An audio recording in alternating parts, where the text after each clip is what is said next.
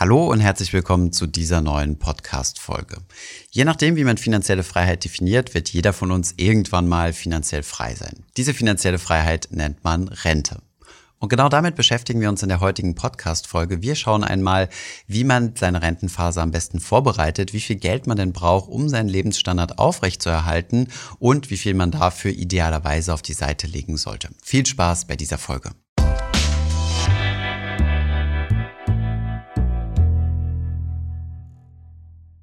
Wir haben das Ganze einmal in vier große Schritte aufgeteilt. Schritt Nummer eins, du überlegst dir zunächst einmal, wie sich zukünftig dein Gehalt potenziell entwickeln könnte. Zweitens überlegst du dir, wie viel von diesem zukünftigen Gehalt du denn in deiner Rentenphase brauchen wirst. Drittens rechnest du dir aus, wie viel Vermögen du brauchst, um diesen Lebensstandard, den du in Schritt zwei festgelegt hast, aufrechterhalten zu können. Und viertens überlegst du dir, wie viel du regelmäßig sparen musst, um auf dieses Vermögen zu kommen. Starten wir mit Schritt Nummer eins, nämlich deinem aktuellen Lebensstandard. Wir könnten natürlich mit irgendwelchen Durchschnittswerten rechnen, allerdings macht es mehr Sinn, deine Rentensituation individuell auf dich abgestimmt zu berechnen.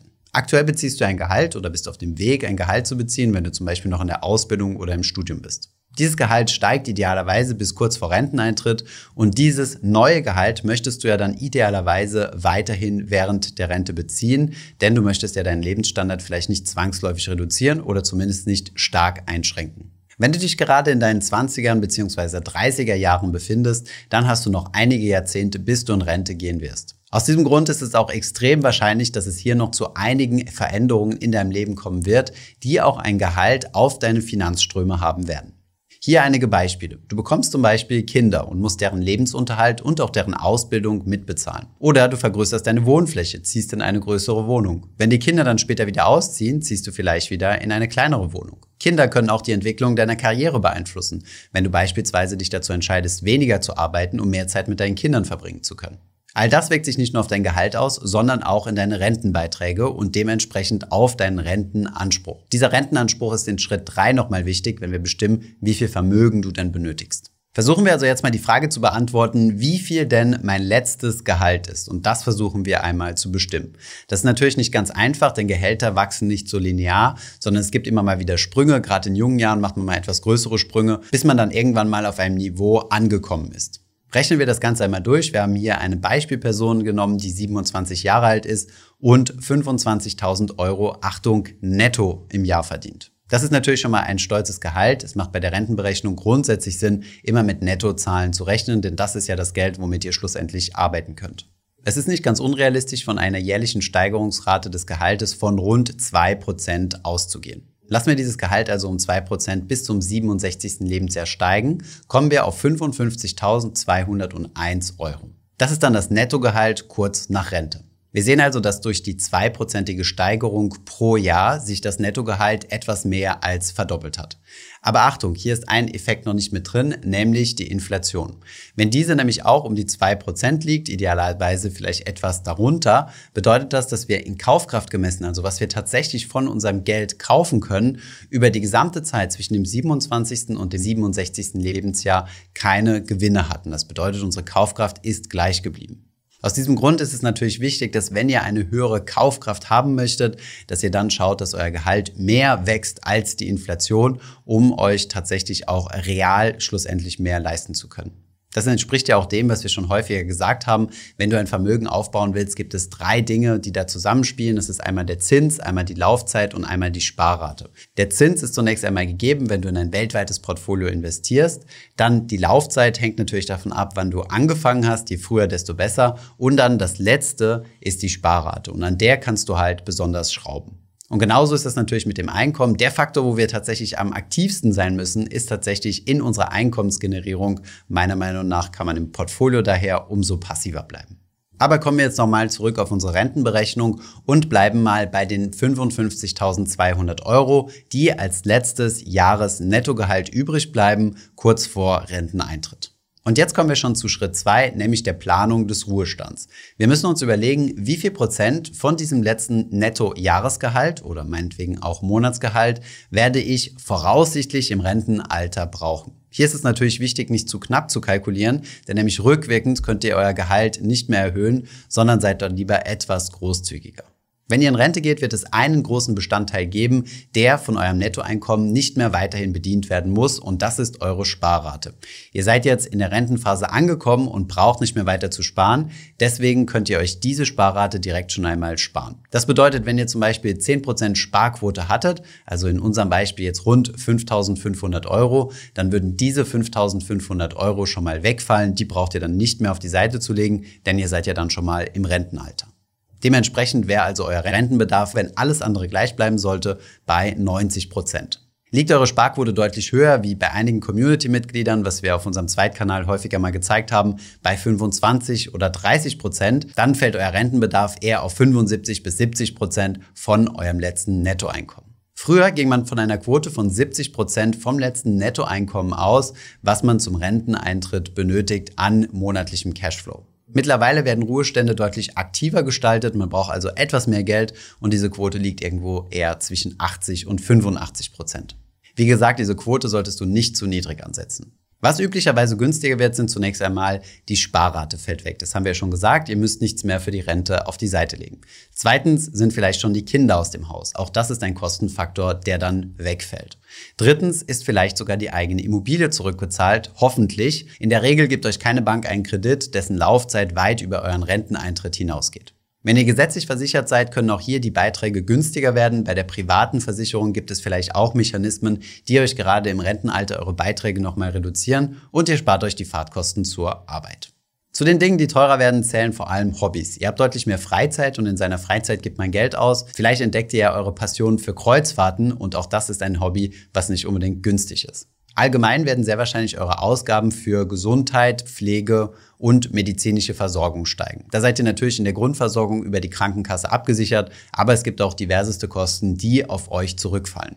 Und apropos Kosten, wenn ihr privat versichert seid, werden auch hier sehr wahrscheinlich die Beiträge weiterhin steigen.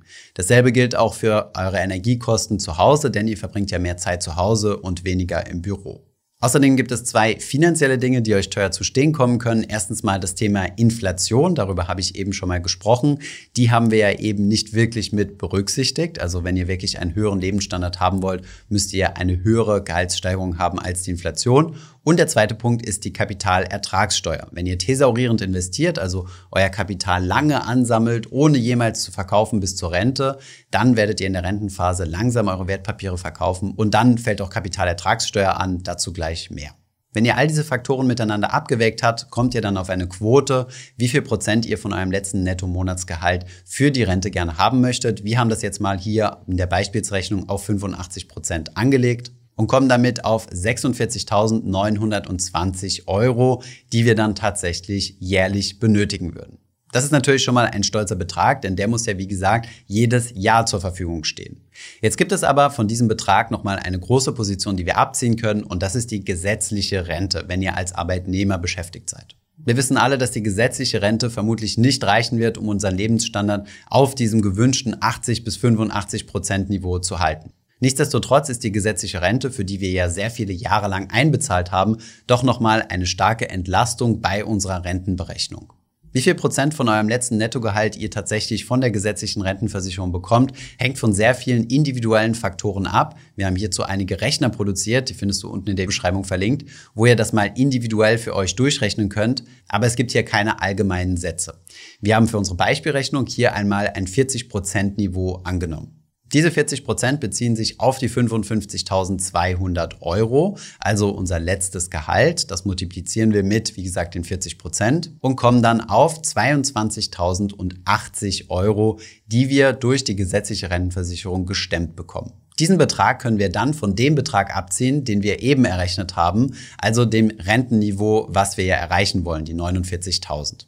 Somit kommen wir dann auf 24.840 Euro, die wir selbst vorsorgen müssen. Das bedeutet, das ist im Endeffekt die Rentenlücke zu unserer Wunschrente, die wir selbst stemmen müssen. Wir müssen also Kapital aufbauen, um sicherzustellen, dass wir diese rund 25.000 Euro Jahr für Jahr zur Verfügung haben, um auf unser gewünschtes 85% Rentenniveau zu kommen. Jetzt, wo wir diese Zahl bestimmt haben, kommen wir zu Schritt Nummer drei und zwar bestimmen, wie viel Vermögen wir denn brauchen, um tatsächlich dieses Rentenniveau absichern zu können. Hier müssen wir drei Faktoren berücksichtigen. Zunächst einmal, wie lange möchte ich von diesem Kapital leben? Also wie lange soll dieses Kapital mir diese Lücke zwischen den 40 Prozent von der gesetzlichen Rentenversicherung und den gewünschten 85 Prozent Rentenniveau schließen? Wir haben hier einmal mit circa 30 Jahren gerechnet. Der zweite Punkt, der geklärt werden muss, ist, mit wie viel Rendite rechne ich. Auch das ist eine Annahme, die getroffen werden muss, wenn man diesen Vermögenswert berechnen will. Wir haben einmal mit zwischen 5 und 7 Prozent gerechnet. Wir haben hier die 5 Prozent genommen, weil wir gesagt haben, das ist eine realistische Realrendite, also Rendite nach Inflation. Wie hoch eure Rendite letztendlich sein wird, hängt natürlich ganz stark davon ab, wie euer Anlagemix ist. Wenn ihr zum Beispiel einen großen Teil am Kapitalmarkt investiert habt, in Aktien, dann sind diese 5% realistisch. Wenn ihr eher sicher unterwegs seid und einen großen Teil risikofrei anlegt, dann solltet ihr eure Renditeschätzung deutlich geringer ansetzen. Und der dritte Punkt, der berücksichtigt werden muss, ist das sogenannte Rendite-Reihenfolgerisiko. Gerade in der Endsparphase, also in dem Moment, wo ihr euer Vermögen aufbraucht, also in der Rentenphase, macht es einen großen Unterschied, ob ein Crash am Anfang eurer Rente passiert oder eher am Ende eurer Rente passiert. Das erste ist nämlich viel schlimmer und wird euer Vermögen deutlich stärker reduzieren. Denn wenn wir von einer Rendite zwischen 5 und 7 Prozent rechnen, dann ist die echte Rendite nicht jedes Jahr 5 oder 7 Prozent, sondern mal minus 15 Prozent und mal plus 20 Prozent. Wir haben also eine sehr große Schwankung. Und diese Schwankungen können sich günstig für uns auswirken, sie können aber auch gegen uns arbeiten. Im Artikel, den Markus zu diesem Video geschrieben hat, haben wir das Ganze einmal durchgerechnet und festgestellt, dass es eine sehr breite Spannbreite gibt zwischen einer ungünstigen Renditereihenfolge und einer günstigen Renditereihenfolge. Wir haben es einmal durchsimuliert für eine Million Euro. Ist der Crash am Anfang, wird sich das Geld reduzieren auf etwas mehr als eine halbe Million Euro. Ist der Crash erst am Ende und die positiven Renditen sind am Anfang, steigt euer Kapital sogar auf 1,4 Millionen Euro. Die genauen Zahlen findet ihr im Artikel unten in der Beschreibung verlinkt. Übrigens ist es in der Ansparphase genau andersrum. Wenn ihr da einen Crash besonders früh habt in eurer Ansparphase, ist das deutlich hilfreicher für euch als spät in eurer Ansparphase. Ist ja normal, denn spät habt ihr deutlich mehr Kapital, was dann unter einem Crash stärker leidet. Ich fasse nochmal kurz zusammen. Was wir also jetzt geklärt haben, ist zunächst einmal die Laufzeit. Wie lange soll das Kapital reichen? Wir haben hier mit 30 Jahren gerechnet und wie viel Rendite ich erwarte. Wir haben hier mal mit einer Realrendite, also nach Inflation von 5% gerechnet und berücksichtigen, dass es ein Rendite-Reihenfolgerisiko gibt. Jetzt gibt es noch einen weiteren Faktor, den wir mit berücksichtigen müssen, um auf unseren finalen Wert zu kommen und das ist die sogenannte Entnahmerate. Gehen wir einmal davon aus, dass wir jedes Jahr 5% Rendite erwirtschaften. Wir wissen, das ist eine unrealistische Annahme, denn es gibt ja das Rendite-Reihenfolgerisiko. Wir machen nicht jedes Jahr 5%. Aber nehmen wir mal der Einfachheit halber an, wir verdienen jedes Jahr 5%. Und wir entscheiden uns dazu, vom gesamten Kapital jedes Jahr 5% abzuheben und davon zu leben. Dann würde unser Kapital ja rein theoretisch unendlich lange halten. Denn das, was wir erwirtschaften, schöpfen wir ab, aber an den Kapitalbestand, den rühren wir nicht an. Diese Annahme ist wie gesagt unrealistisch, denn die Rendite-Reihenfolge ist immer eine andere und diese 5%-Strategie könnte dazu führen, dass ich mein Kapital schneller aufbrauche als diese 30 Jahre, ich also am Ende meines Lebens ohne das benötigte Kapital dastehe. Das wollen wir natürlich verhindern. Deswegen reduzieren wir die Entnahmerate. Die Reduktion der Entnahmerate machen wir vor allem, um die sogenannte Pleitewahrscheinlichkeit zu reduzieren. Diese Pleitewahrscheinlichkeit kann man rechnen, indem man beispielsweise mal 10.000 Fälle durchsimuliert.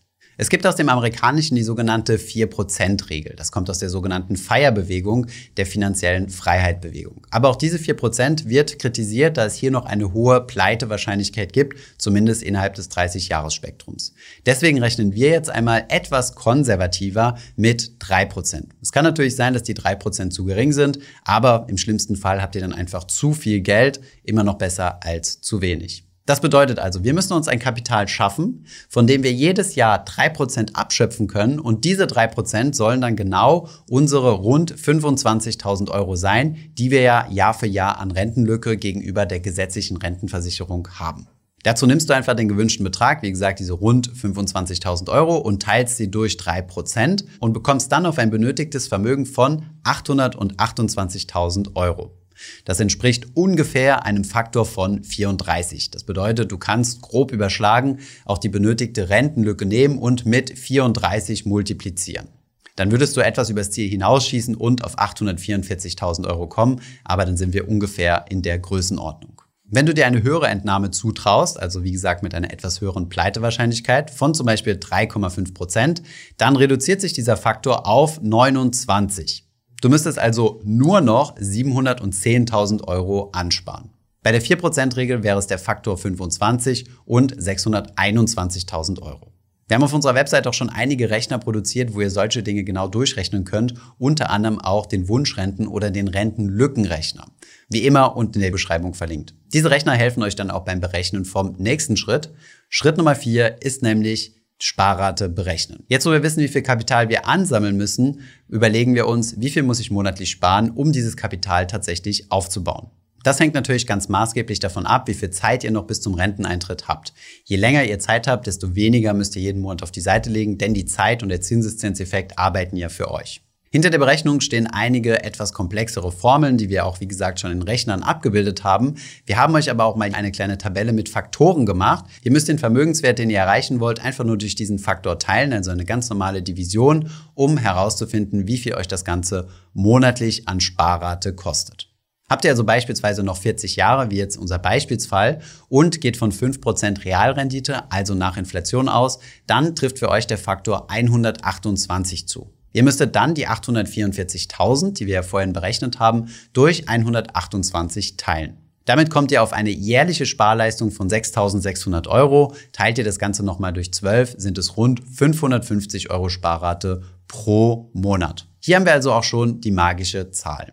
Wenn ihr euer Rentenniveau von 85 Prozent des letzten Netto-Jahresgehalt erreichen wollt, müsstet ihr unter Annahme, dass ihr 3% Entnahmequote habt, rund 550 Euro jeden Monat auf die Seite legen. Dann ist die Wahrscheinlichkeit sehr hoch, dass das Ganze 30 Jahre lang halten wird, unter der Bedingung, dass ihr im Schnitt 5% Realrendite erzielt.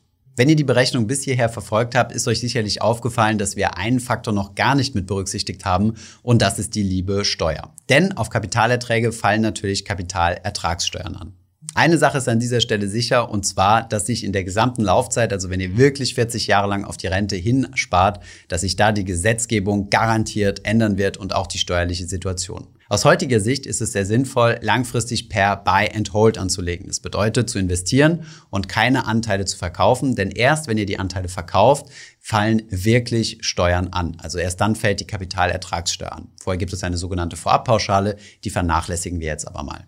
Das bedeutet im Umkehrschluss aber, wenn ihr in die Rentenphase kommt und die drei Prozent jedes Jahr aus eurem Depot entnehmt, dass dann auch Kapitalertragssteuer anfällt. Da wir mit den 3% aber schon relativ konservativ gerechnet haben, ist das schon mit abgedeckt. Mehr Details zu Steuern findet ihr auch im dazugehörigen Artikel. Das war soweit auch schon unsere Berechnung in vier Schritten. Ich hoffe, das Ganze war für euch nachvollziehbar.